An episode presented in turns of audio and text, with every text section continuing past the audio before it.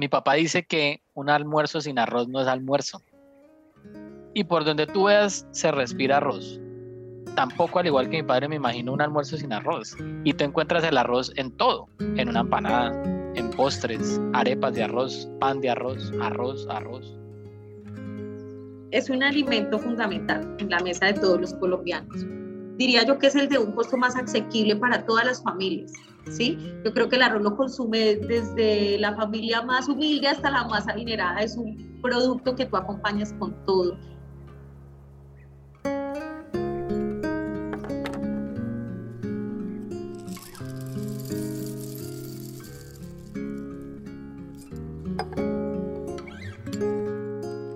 ¿Cómo se trae un recuerdo? Y no un recuerdo funcional como saber dónde están las llaves o pensar en lo que falta para el almuerzo. Más bien un recuerdo al que se vuelva para sentirse en el nido, para sentir que pertenecemos a algún lugar o que somos parte de algo o alguien. Un recuerdo así es capaz de evocar todos los sentidos. Se inhala tratando de traer a la cabeza los colores que pone el clima y la época como cuando jugamos con los filtros que nos da la luz y el cuerpo en una suerte de vehículo recuerda dónde sanó o dónde curó cuando nos sentíamos protegidos. Pues bien, el arroz para los latinoamericanos, en especial para los colombianos, evoca recuerdos que nos hacen sentir seguros, los de la infancia, los de familia, los de las personas y lugares de donde venimos.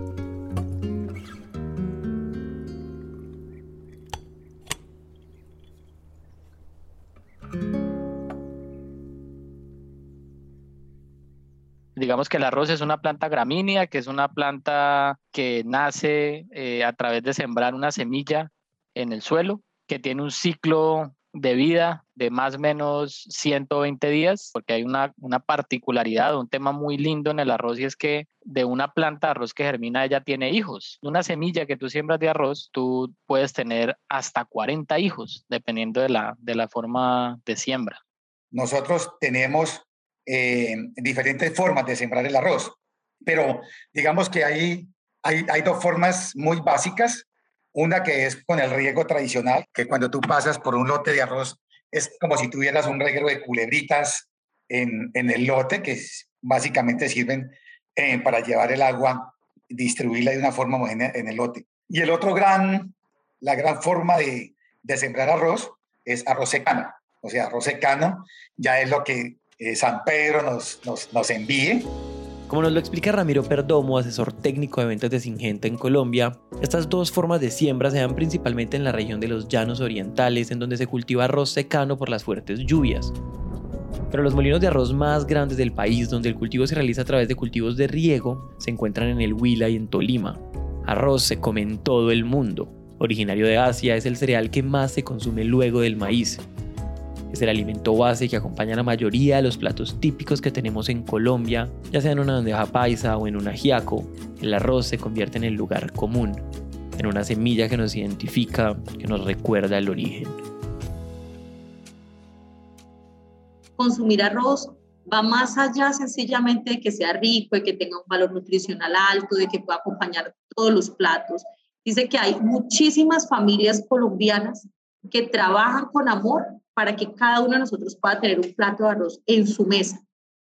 Para Ángela Manrique, funcionaria de la ORF, uno de los molinos arroceros más grandes de Colombia, trabajar en ese cultivo le ha enseñado que detrás de cada grano hay cientos de familias que dependen de esta industria y que han trabajado por generaciones enteras.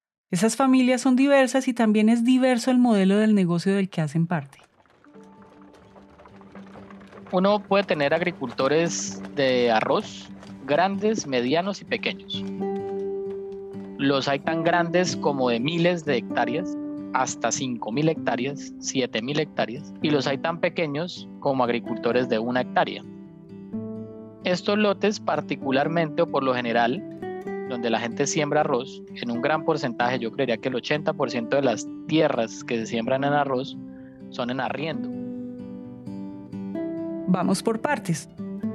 Los pequeños y medianos productores arroceros que alquilan un lote para llevar a cabo su cosecha no necesariamente deben acudir a una entidad bancaria para conseguir financiación.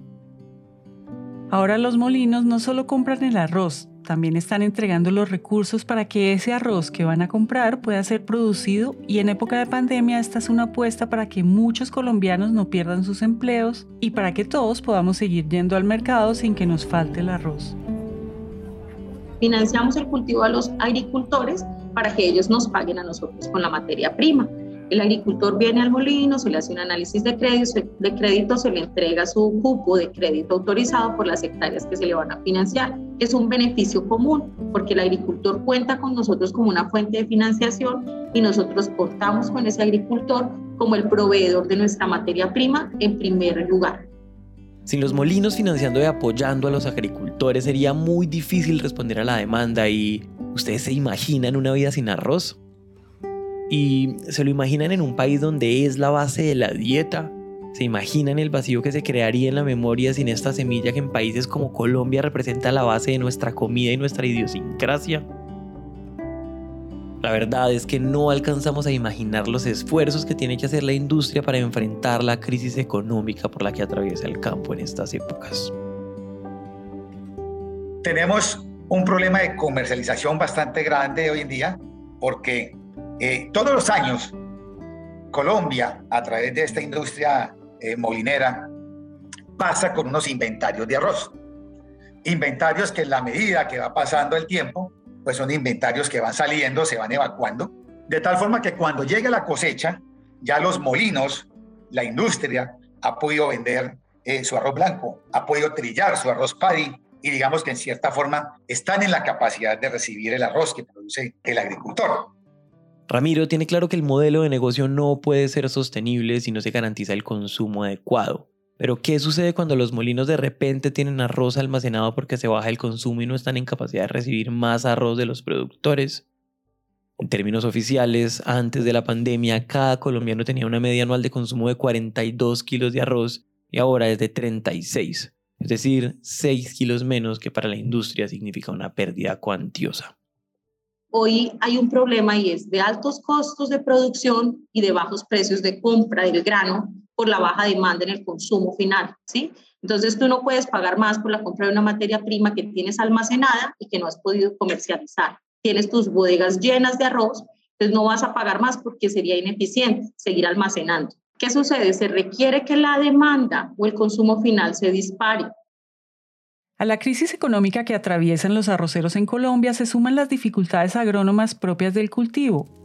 Y es que no es para menos, ya sea por sistemas de riego o por cultivos cercanos, la inundación que se necesita para que suceda la magia y sea fértil la semilla aumenta los riesgos de sufrir plagas, malezas y enfermedades durante cada fase del proceso.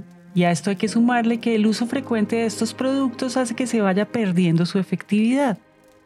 Como todos los cultivos tiene cuatro grandes desafíos desde, desde lo agronómico. El desafío de todo el tema de protección de cultivos, que es en donde nosotros estamos muy activos y es nuestra finalidad y es a través de nuestros productos de protección de cultivos llevar a que una planta de arroz exprese su máximo potencial de rendimiento. Control de, de malezas o arbences les llaman hoy en día, o malas hierbas, el control de plagas y el control de enfermedades. Como lo explica Jorge Delgado, asesor técnico de ventas de Singenta en Colombia, el objetivo es que las plantas de arroz logren cumplir con los estándares de calidad que exigen los molinos. Pero las cosas se complican cuando los productos utilizados comienzan a perder efectividad, como sucede específicamente con las malezas. Hoy en día, el manejo de las, de las malezas es, es un reto muy grande porque no contamos con productos con una variedad o una muy buena oferta de productos selectivos al cultivo del arroz, en que son los herbicidas, para aplicarlos ya cuando el arroz está establecido. Y digamos que la maleza, en determinado momento, la maleza deja de ser susceptible a este herbicida. La, la maleza es un organismo vivo que ella también genéticamente se va modificando y cada vez que tú aplicas un herbicida o algo en un organismo para matarlo, porque también podemos hablar de las enfermedades y de los insectos plagas en este caso, eh, de la pérdida de selectividad o lo que se llama la resistencia, es que cada individuo, en la medida que es atacado para matarlo, él automáticamente despierta un sistema de defensivo. Todos los días las personas que están involucradas en la industria arrocera deben ingeniárselas para responder a los retos tecnológicos que trae el cultivo en un esfuerzo de 24 horas y 7 días a la semana, especialmente durante los días de cosecha, se intenta no afectar en la medida de lo posible la cadena de valor. Es muy sufrido porque, porque es tener una cantidad de inversión, estamos hablando de una inversión por lo menos acá en el Tolima, actualizando costos de 9 millones de pesos por cada hectárea, que tú estás colocando ahí esperando que el sol sea el suficiente para que la planta tenga el llenado en espiga y tenga la cantidad de granos necesarios para que tu producción aumente. Que me preguntaban ustedes inicialmente qué era lo que se requería. Yo creería que se requiere que existan unos productos que le garanticen al agricultor unas inversiones menores y unas mayores producciones, que yo creo que a eso le apuntamos. Responder a las necesidades de los arroceros es un compromiso con el campo colombiano y con las familias que le han dado generaciones enteras al cultivo es tomar una decisión. Es como cuando uno se va lejos de casa y en el camino nos aparecen esos flashbacks de esos almuerzos familiares donde el arroz no faltaba. Es comprometerse con las recetas de quiénes somos.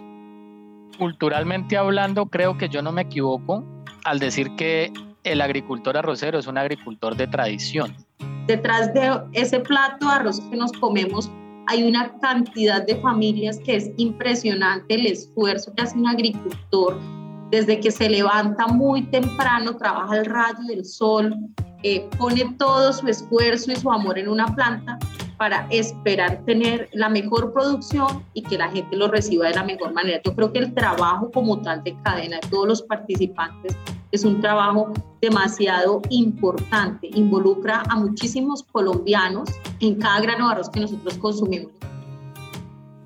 El arrocero tradicional no solo intenta conservar la semilla y hacer sostenible un producto principal de nuestra canasta familiar, también se compromete a niveles personales y familiares para crecer e implementar mejores prácticas en cada relevo generacional.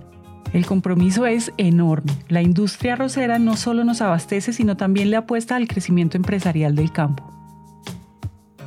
Si, si el agricultor hoy no, es, no, es, eh, no tiene estudios académicos, con toda seguridad su generación sí lo está teniendo, sus generaciones. Digamos que se han esforzado porque sus generaciones hoy estén más capacitados, sean sean eh, profesionales y cada vez han ido migrando más a que su proceso productivo se convierta en una, en una agroempresa. Aquí no solo hay recuerdos a los que se vuelve para sentirnos en el nido. El arroz es como el abrazo, es un ancla, hace parte de las verdades que crecen con uno y que simplemente damos por hecho, como toda esa información que nos escribe, pero que parece que se dijera en susurro, como los secretos culinarios que se pasan de una generación a otra. Freírlo primero, echarle mantequilla en el centro para que se ponga esponjoso justo antes de taparlo, picarle cebolla y ajo, rallarle pimentón, ponerle agüita de coco o hervirlo en caldo de pollo el arroz en muchos sentidos es volver a la semilla. Pásenle a uno por enfrente un buen arroz con leche a ver si uno le hace el feo. O así sea, pides en el almuerzo, a mí sí mi arroz, pero poquito. O que en tu casa tu abuela, tu mamá o tu tía te pregunten, ¿quedó pega o cocuyo? Otros le dicen, ¿quién quiere? Un gran porcentaje de los que estemos en la mesa, vamos a levantar la mano. Que nada más rico que una buena pega de arroz. Porque ¿quién no se come un buen huevito frito con platanito y arroz al desayuno. O quien no hace un rico calentado de arroz con pasta o con lo que haya quedado del almuerzo en la noche. El reportaje y la producción de este episodio estuvo a cargo de Julieta Ayure. La edición estuvo a cargo de Carlos Bernal. El trabajo gráfico estuvo a cargo de Luisa Ríos y el diseño de sonido a cargo de Santiago Bernal. Sembrando Futuro es una producción de Naranja Media para Singenta. Recuerden que pueden escribirnos al WhatsApp de producción de Naranja Media y puedes iniciar la conversación con más 57 317 316 9196 con el hashtag Sembrando Futuro. Estamos muy interesados en saber todo lo que piensan. Yo soy Juan Pablo Ramírez. Y yo soy Margarita Calle. Gracias, por, escuchar.